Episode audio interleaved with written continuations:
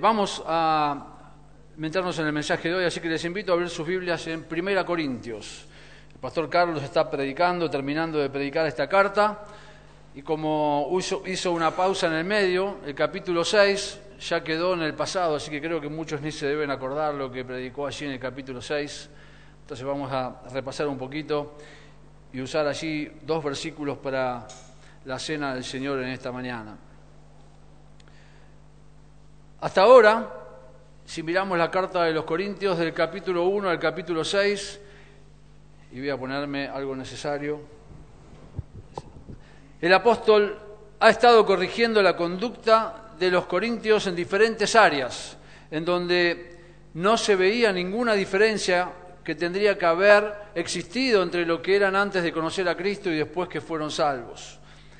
Ellos estaban desunidos, había divisiones, seguían a hombres en lugar de a Dios, no colaboraban en el crecimiento de la obra, estaban juzgando el apostolado del apóstol, estaban envanecidos, eran indiferentes al pecado dentro de la iglesia y no lo enfrentaban, y se peleaban entre ellos, llevando esas causas frente a tribunales de incrédulos en lugar de solucionarlo dentro de la iglesia. Y él va a seguir corrigiendo aún más carnalidad en los capítulos que siguen. Si se acuerdan lo que hemos estado estudiando en las predicaciones del pastor Carlos, seguramente allí vimos cómo Pablo sigue corrigiendo a esta iglesia, a estos hermanos que necesitaban entender lo que Dios quería para sus vidas. Pero la gran pregunta que uno puede hacerse cuando llegamos al casi final del capítulo 6 es, ¿qué hace la diferencia entre el incrédulo y el salvo? ¿Qué hace la diferencia entre el que va a la iglesia y dice ser creyente y el que verdaderamente lo es? Dice el versículo 9 del capítulo 6, ¿o no sabéis que los injustos no heredarán el reino de Dios? No os dejéis engañar, ni los inmorales, ni los idólatras, ni los adúlteros, ni los afeminados, ni los homosexuales, ni los ladrones, ni los avaros, ni los borrachos, ni los difamadores, ni los estafadores heredarán el reino de Dios. Y los corintios eran parte de esta lista, de este grupo. Él dice en versículo 11, y esto erais algunos de vosotros. Cuando Pablo llegó ahí a predicar a la iglesia de Corinto por primera vez, llevó el Evangelio y muchos de los corintios respondieron por gracia al mensaje de salvación del Evangelio. Y algunos de ellos estaban inmundos en su forma de vivir pecaminosa y por la predicación del Evangelio recibieron el regalo precioso de la salvación y algo sucedió para provocar un cambio en esas vidas.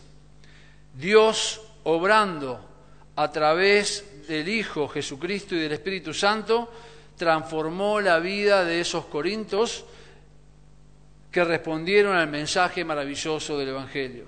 La cruz es lo que tuvo que hacer la diferencia.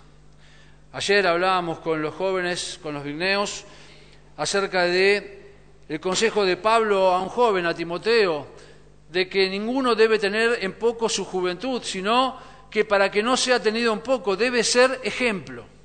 Y ayer hablamos un poquito de en qué áreas Pablo le aconsejaba que sea ejemplo, en conducta, en palabra, en espíritu, en fe, en pureza, en amor. Porque debe haber una diferencia entre alguien que dice ser salvo o alguien que respondió al mensaje del Evangelio y alguien que no lo es. Y aquí lo que Pablo le dice a los corintios es que ellos eran algo, pero si realmente respondieron al mensaje del Evangelio y la cruz fue una realidad en sus vidas, entonces debe haber a partir de allí una diferencia.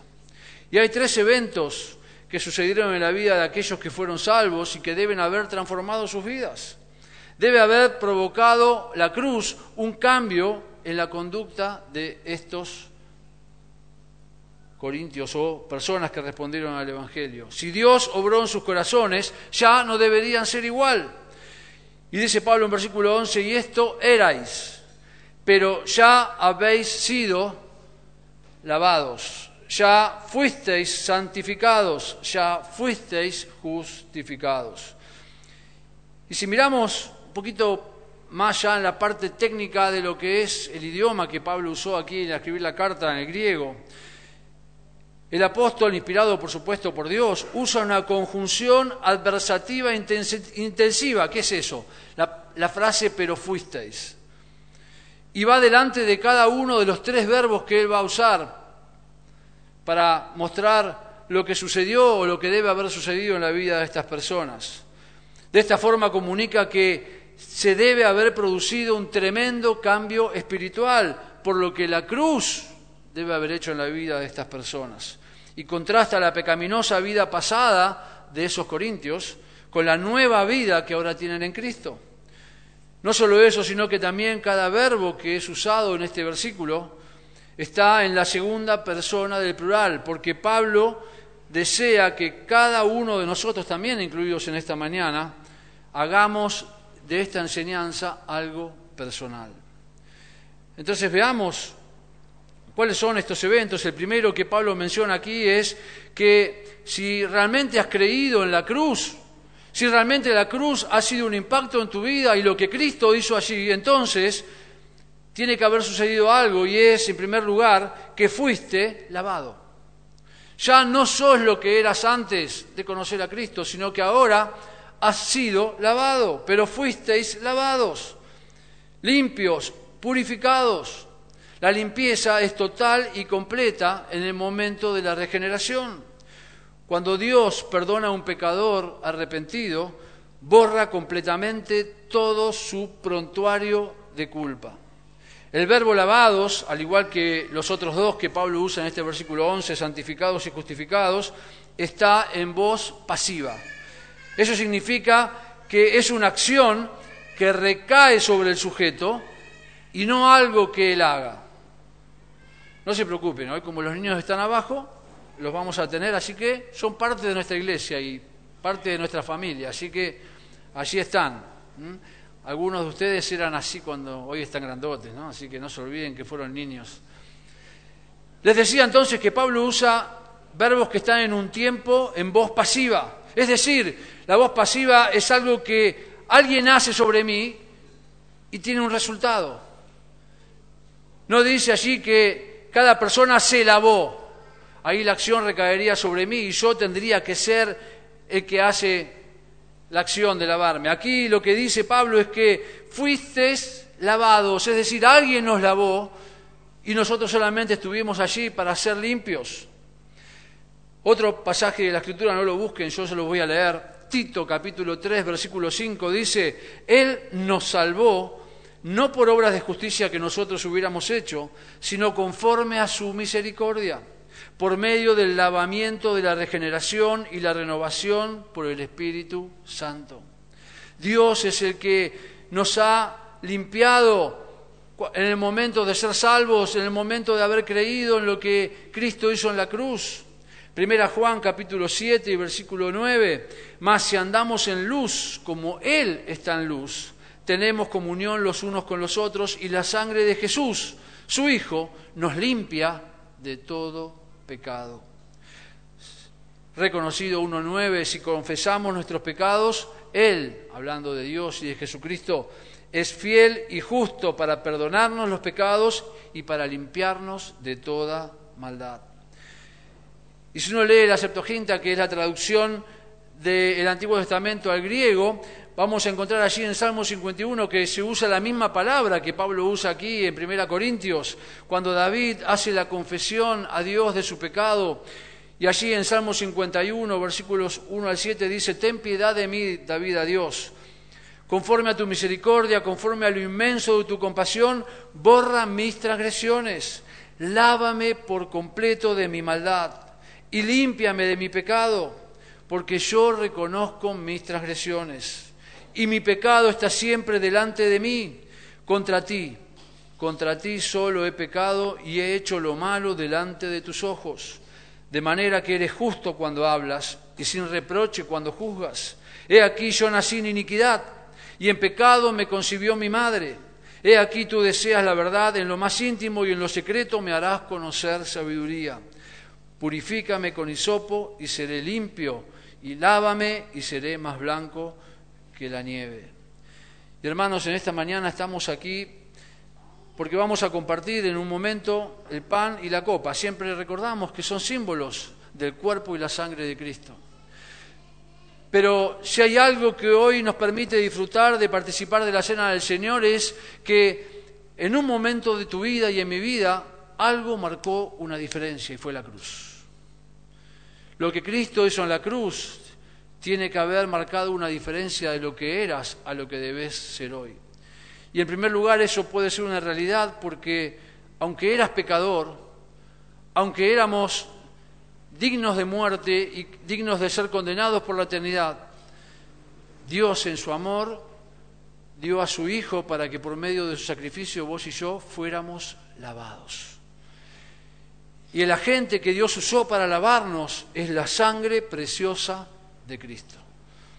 La sangre que Cristo derramó en la cruz es lo que ha hecho la realidad de poder ser limpios de la condenación y del pecado que nos separaba de Dios por la eternidad. Algunos comentaristas dicen que aquí lo que Pablo dice con respecto al lavado tiene que ver con el bautismo. Pero sabemos que, vamos el domingo que viene a bautizar hermanos, el bautismo no lava a nadie, salvo que venga sucio por afuera, ¿no? El agua va a sacar toda la mugre por afuera. Pero las personas que se van a bautizar aquí el próximo domingo se van a bautizar para dar testimonio de que ya fueron lavados por la sangre de Cristo a través de haber puesto su fe en Cristo y en lo que él hizo en la cruz. Al apóstol aquí no le interesa el rito del bautismo, sino la transformación espiritual que fue posible por medio de Cristo y efectuada a través del Espíritu en cada uno de aquellos que han creído en Cristo como Salvador. Pablo subraya aquí la acción por la que uno es limpiado y es algo que debemos valorar tremendamente, esa sangre preciosa, el precio tan alto que Cristo pagó para que vos y yo pudiéramos ser lavados. Y si estamos aquí en esta mañana y vamos a participar de la cena, debemos hacerlo pensando en que debe haber una diferencia entre lo que eras antes de conocer a Cristo y lo que sos ahora. Y esa diferencia se debe a que el primer evento que Pablo menciona es que fuimos lavados. Ya no somos aquellos que vivíamos sin Dios, ahora somos hijos de Dios, pecadores perdonados y lavados por la sangre preciosa de Cristo. El segundo evento que menciona Pablo aquí en versículo 11 de 1 Corintios 6 es que ya no somos lo que éramos antes de conocer a Cristo, sino que ya somos lavados, pero también ya fuisteis santificados. Al principio de la carta, Pablo les dijo a los corintios que eran santos en Cristo Jesús, allí en versículo 2 del capítulo 1, a la iglesia de Dios que está en Corinto, a los que han sido santificados en Cristo Jesús, llamados a ser santos, con todos los que en cualquier parte invocan el nombre de nuestro Señor Jesucristo, Señor de ellos y nuestro. Y ahora en capítulo 6 les recuerda que ellos han sido santificados. Esto significa que han sido separados por Dios para una vida santa y piadosa que debe contrastar claramente lo que eran antes de haber sido afectados por la cruz. Santificación significa la separación y dedicación de una persona u objeto a Dios para glorificarle a Él. Santificar es poner aparte, es estar separado del pecado, es estar separado para Dios. Y muchos versículos del Nuevo Testamento hacen énfasis en la santificación y muchos van de la mano junto con el tercer evento que es la justificación. Santificación y justificación es como un matrimonio que se acompaña mucho en muchos pasajes de la Biblia. Juan 17, 19, el Señor Jesús en su oración por los discípulos y también por nosotros Dice, y por ellos yo me santifico para que ellos también sean santificados en la verdad. Hechos capítulo 20, ahora os encomiendo a Dios, dice Pablo, y a la palabra de su gracia, que es poderosa para edificaros y daros la herencia entre todos los santificados, para que abra sus ojos a fin de que se vuelvan de la oscuridad a la luz y del dominio de Satanás a Dios, para que reciban por la fe en mí el perdón de pecados y herencia entre los que han sido santificados. La santificación significa aquí que el creyente ha entrado en comunión con Dios. No porque fuimos buenos, no porque había algo bueno en nosotros, no porque venimos a la iglesia bautista de San Fernando, sino porque en la gracia y misericordia de Dios, Él te eligió para ser su hijo. Él me eligió para ser su hijo. Y nos lavó con su sangre preciosa y nos apartó, nos separó para Él, para vivir para Él. Déjenme mencionarles tres aspectos de la santificación en lo que la Biblia habla en general. La santificación, la Biblia se, eh, se presenta en la Biblia como santificación posicional. Hebreos 10 y 1 Corintios 6, acá el versículo que usa Pablo, significa que somos santificados delante de Dios por la obra de Cristo. Ya fuimos puestos como santos delante de Dios por lo que Dios hizo en nuestras vidas. Eso es santificación posicional. Santificación progresiva también se menciona en la Biblia en 1 Pedro capítulo 1, Efesios capítulo 4, 2 Pedro capítulo 3, que es la santificación diaria por medio de la palabra de Dios y la obra del Espíritu Santo que nos ayuda a madurar espiritualmente, es decir, desde el momento en que somos salvos vamos madurando y haciendo que nuestra santificación en progreso vas haciendo que parezcamos cada vez más a Cristo, como dice Pablo en Efesios, creciendo cada día. Y en último lugar, santificación permanente. Primera Tesalonicenses capítulo 3, Colosenses capítulo 3, Romanos capítulo 8, que es esa posición que tendremos el día que estemos en la presencia de Dios por la eternidad. Ya más, ya no más con pecado, sin pecado, delante de Dios glorificados para adorarle por la eternidad. Nuestra responsabilidad ahora es vivir de acuerdo a esa posición que Dios nos ha dado.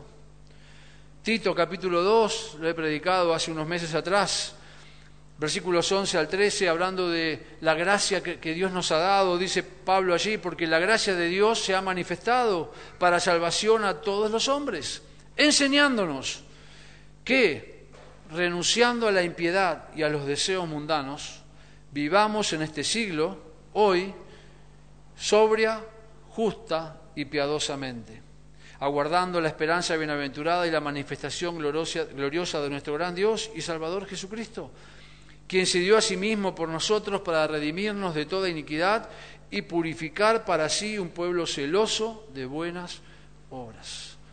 Y esa es tu responsabilidad y la mía. Ya Dios nos ha limpiado, nos ha lavado del pecado por lo que hizo en la cruz, ya Dios nos ha santificado y ahora quiere que mientras esperamos que Él venga a buscarnos para estar para siempre con Él en el cielo, vivamos en este siglo sobriamente, justamente y piadosamente, haciendo lo que es agradable a Dios.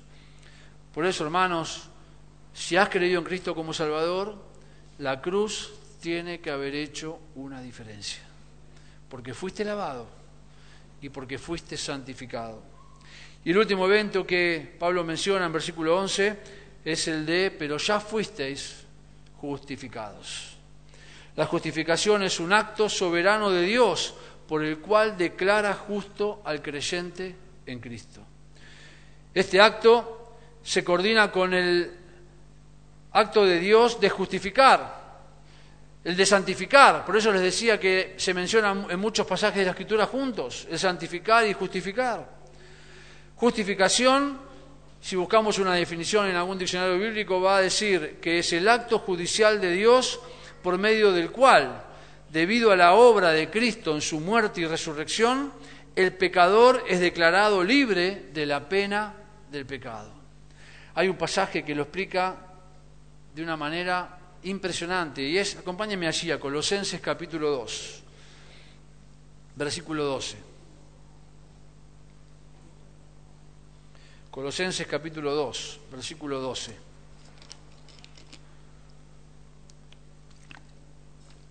Dice así la escritura, y cuando estabais muertos en vuestros delitos y pecados, y en la incircuncisión de vuestra carne, os dio vida juntamente con Él, habiéndonos perdonado todos los delitos, y habiendo cancelado el documento de deuda que consistía en decretos contra nosotros y nos era adverso, y lo ha quitado de en medio clavándolo en la cruz. No sé si te gustan las películas de eh, abogados o de juicios, esas de suspenso que no sabes quién es el asesino hasta el último momento, ¿no? a mí me encantan ese tipo de películas. Pero cuando un delincuente es llevado a juicio, durante gran parte de ese juicio, por supuesto no, eso no sucede en Argentina, así que tenemos que mirar en otros países, durante gran parte de ese juicio, lo que hace la, parte que acusa al, que está condenado es demostrar todo lo que él hizo para merecer ser condenado. Y allí aparecen todas las pruebas ¿No? Entonces allí están las bolsitas con todas las pruebas y acá está el arma que usó para matar, acá está el cuchillo, acá está la remera ensangrentada, acá está el video que se lo ve en la cámara, todas las pruebas, porque eso demuestra que una persona es culpable. Y vos y yo delante de Dios tenemos un prontuario realmente extenso. Y delante de Dios el diablo está allí con el prontuario de Marcelo y de Manu y de Chechu diciendo, mirá, él es así, es esto, es esto, es esto, es esto, es esto, es esto. Y Dios diciendo, sí, tenés razón. Y porque Dios es santo, lo que dice es que Marcelo, Chechu, Manu deben ser condenados. Pero gracias a Dios, allí apareció Cristo. Y dijo, esperen un momento. Yo en la cruz ya borré todo esto. Esto ya no existe más, porque yo lo cargué y ya pagué con mi sangre. Y entonces ahora ellos son declarados justos. No van a ser condenados porque yo ya cargué y pagué lo que ellos debían pagar. Y eso es lo que Dios hizo por vos y por mí. Anuló ese acta que decía que vos y yo éramos culpables y merecedores de la separación eterna de Dios. Por eso la cruz tiene que haber marcado una diferencia. Porque si creíste realmente en Cristo como único y suficiente Salvador, Él no solo te lavó, Él no solo te santificó, sino que también te justificó. Y hay dos aspectos sobre la justificación, porque la justificación incluye el perdón de pecado. Romanos 5.8. Dios nos justificó y nos perdonó, pero también la justificación incluye la imputación de la justicia de Dios. Acompáñame a 2 Corintios capítulo 5.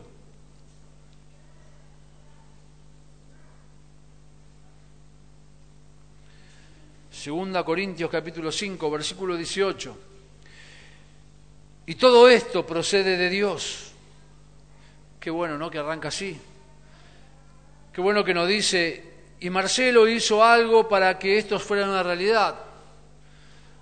O el hombre es merecedor. No, dice, y todo esto procede de Dios, quien nos reconcilió consigo mismo por medio de Cristo y nos dio el ministerio de la reconciliación, a saber que Dios estaba en Cristo reconciliando al mundo consigo mismo, no tomando en cuenta a los hombres sus transgresiones y nos ha encomendado a nosotros la palabra de la reconciliación.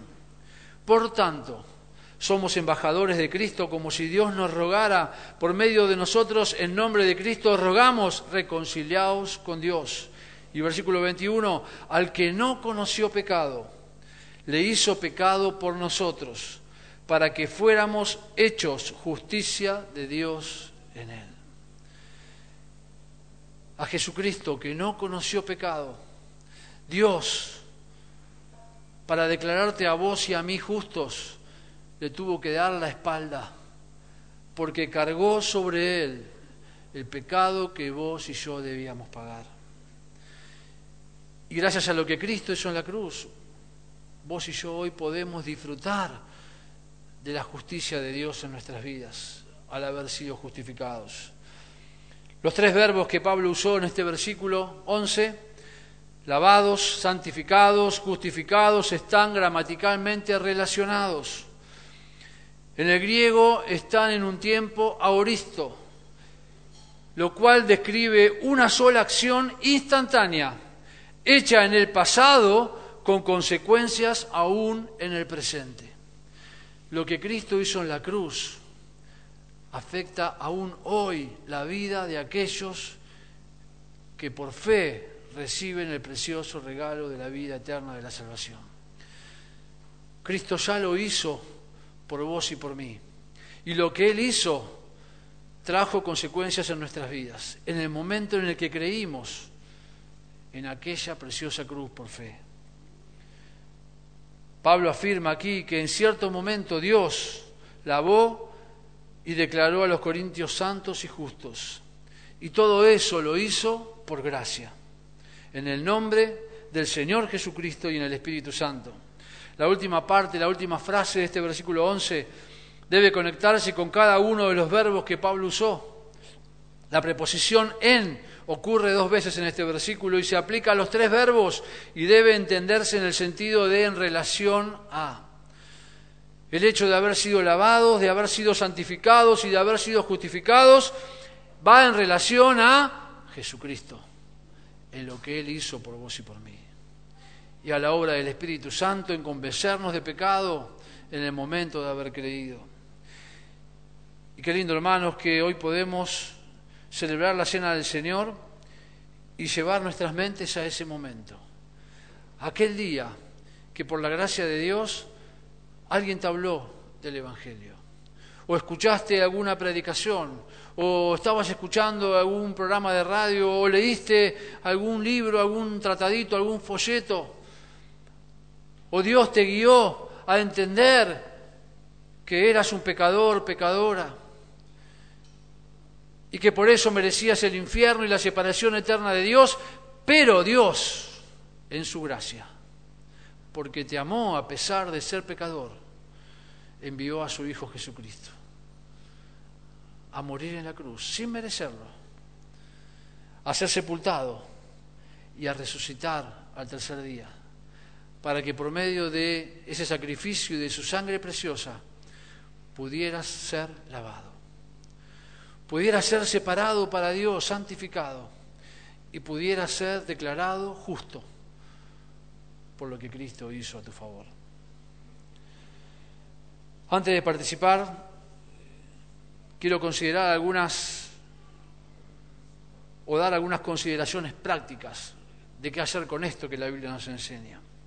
En su gracia, Dios nos ha ofrecido el perdón de pecados cuando nos arrepentimos. Es un perdón arrollador y tremendamente gratificante. Dios cuando perdonó, no perdonó a medias, como nosotros lo hacemos. Te perdono, pero, no, no.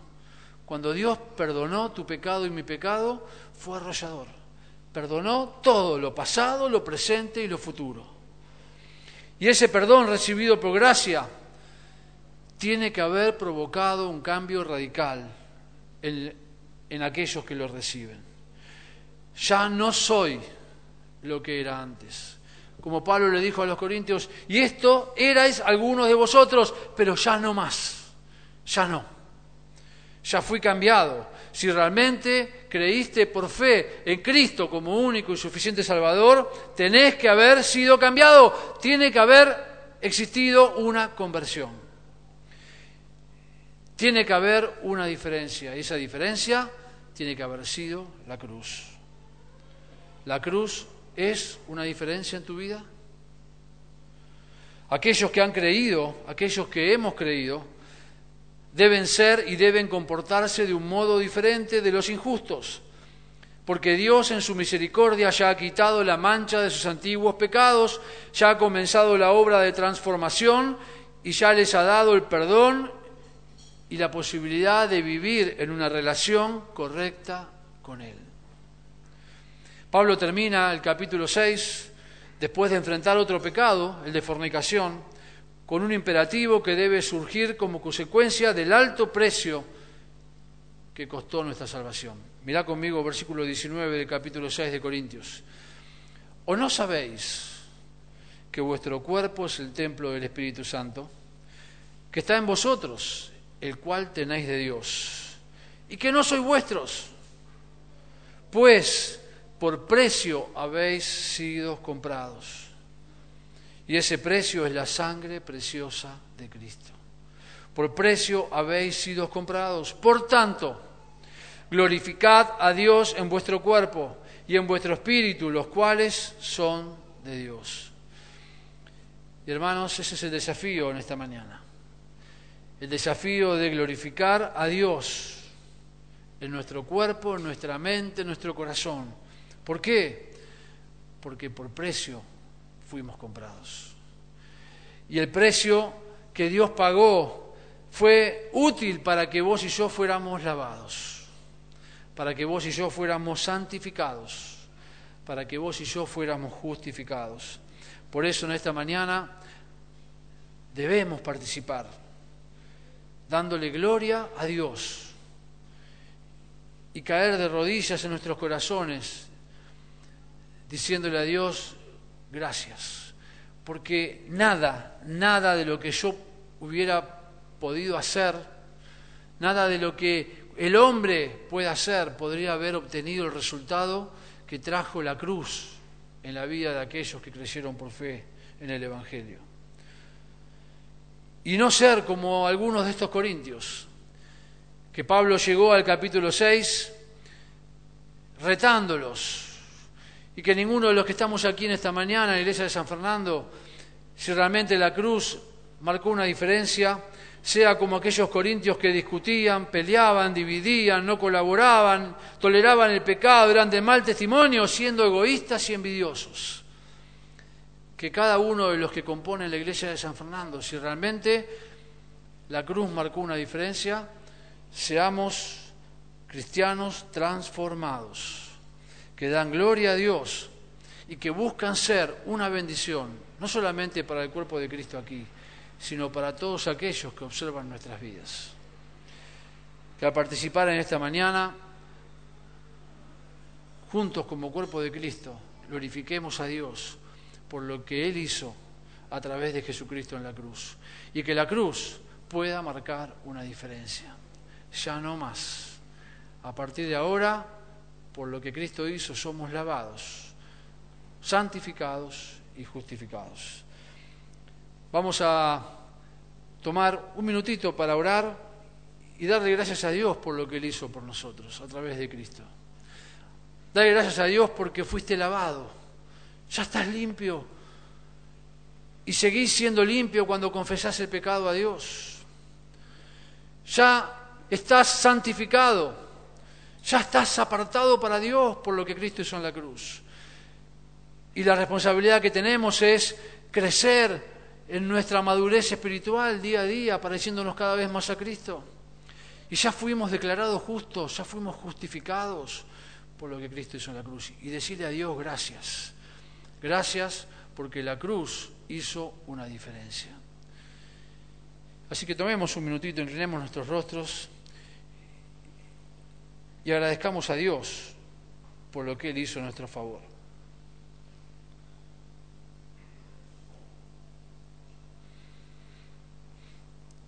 Padre, gracias porque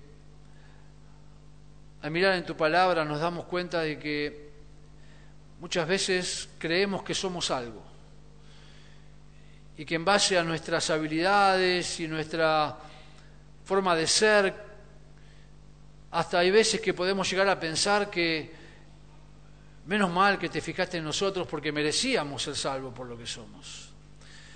Pero al mirar en tu palabra enfrentamos la realidad de que solo éramos pecadores, indignos, hijos de ira, desobedientes, merecedores de la separación eterna de ti. Pero por tu gracia, por tu misericordia, por tu amor, y porque aún a pesar de lo que éramos, tu amor fue tan grande que enviaste a Jesús, a tu Hijo a morir en la cruz y a cargar sobre él todo el pecado que nosotros debíamos pagar. Y gracias porque Jesús no solo estuvo dispuesto a sufrir en la cruz, derramando toda su sangre hasta la última gota y cargando sobre sí el pecado que nosotros debíamos llevar, sino que Él fue muerto allí, sepultado. Pero gracias a tu poder resucitó al tercer día, demostrando que Él sí es el único que tiene poder sobre la muerte para poder salvar. Y en tu gracia nos salvaste, porque un día nos diste el convencimiento del pecado y por medio de la fe pudimos creer en lo que Cristo hizo en la cruz. Y eso nos permitió estar aquí hoy, Señor, siendo parte del cuerpo de Cristo en San Fernando. Eso nos permite estar aquí en esta mañana para tomar este pan y este, esta copita con jugo que nos hacen volver a ese momento de la cruz, para recordar y hacer memoria de ese cuerpo que tú pusiste en nuestro lugar y de esa sangre que derramaste para que podamos ser limpios. Señor, queremos darte la gloria en esta mañana, como cantamos en muchos de los coros hoy al comenzar el culto. Alabarte, adorarte, porque si no hubiera sido por tu obra a nuestro favor, hoy seguiríamos perdidos y camino al infierno que podamos adorarte de corazón en esta mañana, Señor, y que podamos glorificarte en nuestro corazón y en nuestra mente al participar de los símbolos. Gracias. Es una palabra que no llega a expresar lo que significa el acto de amor hecho en la cruz. Pero gracias por lo que hiciste a nuestro favor. Gracias, Señor, de todo corazón, en el nombre de Jesús. Amén. Voy a pedir a los hermanos que van a servir la cena que se acerquen y vamos a tomar el pan. Y mientras reparten los símbolos, vamos a escuchar una música y sigamos con nuestro corazón en adoración a Dios por lo que Él hizo a nuestro favor.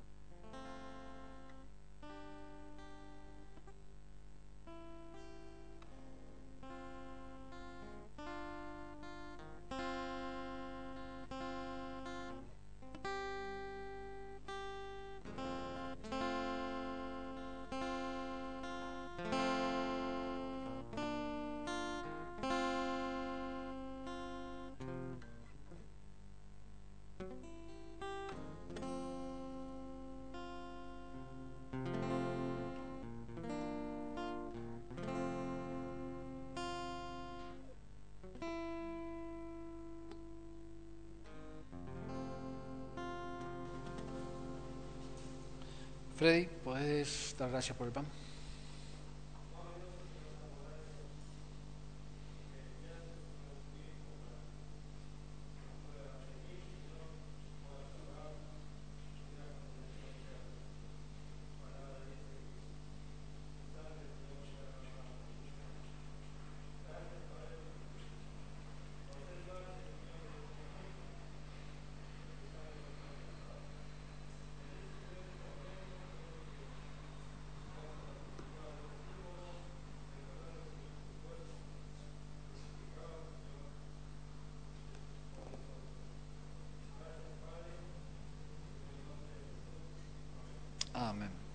Dice la Escritura, porque yo recibí del Señor lo mismo que os he enseñado, que el Señor Jesús, la noche que fue entregado, tomó pan y después de dar gracias lo partió y dijo, esto es mi cuerpo que es por vos, para vosotros, haced esto en memoria de mí. Les invito a hacer memoria.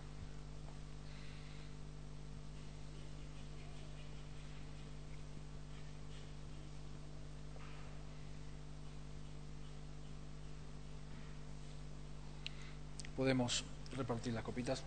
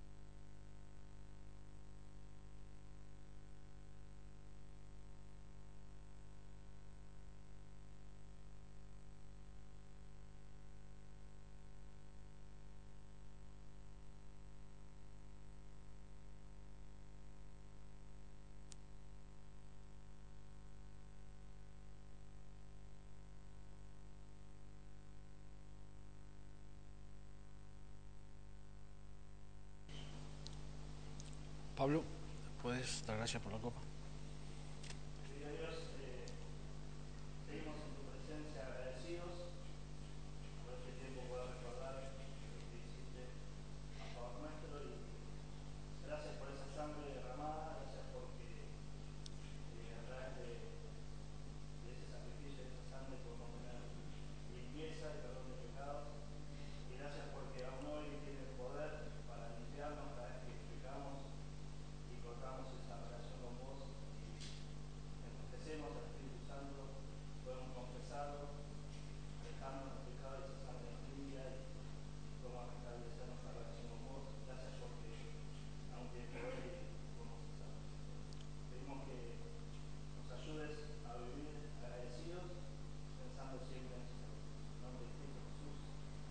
Amén.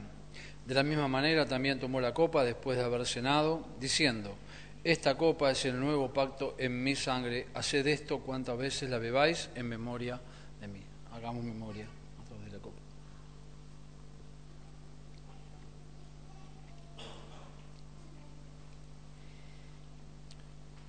Termina diciendo Pablo, porque todas las veces que comáis este pan y bebáis esta copa, la muerte del Señor proclamáis hasta que Él venga.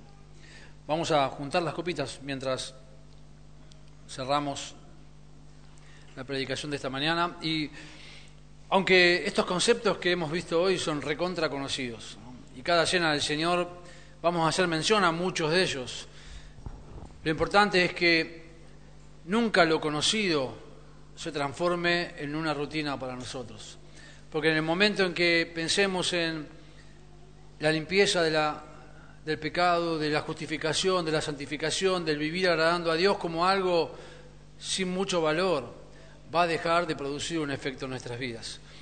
Y entonces necesitamos cada día entender que por la gracia de Dios vivimos un nuevo día disfrutando de la comunión hermosa con el Señor Jesús. Y nunca olvidarnos de dónde fuimos rescatados. Pablo dijo a los Corintios, esto erais pecadores, orgullosos, camino al infierno, pero ya no más. Y eso debe ayudarnos a vivir ahora de manera diferente. Así que hermanos, participamos de una cena más, la última del 2021. La próxima será para arrancar el año 2022 y que la cruz haya hecho en tu vida una diferencia. Amén. Que el Señor les bendiga. Vamos a terminar adorando al Señor.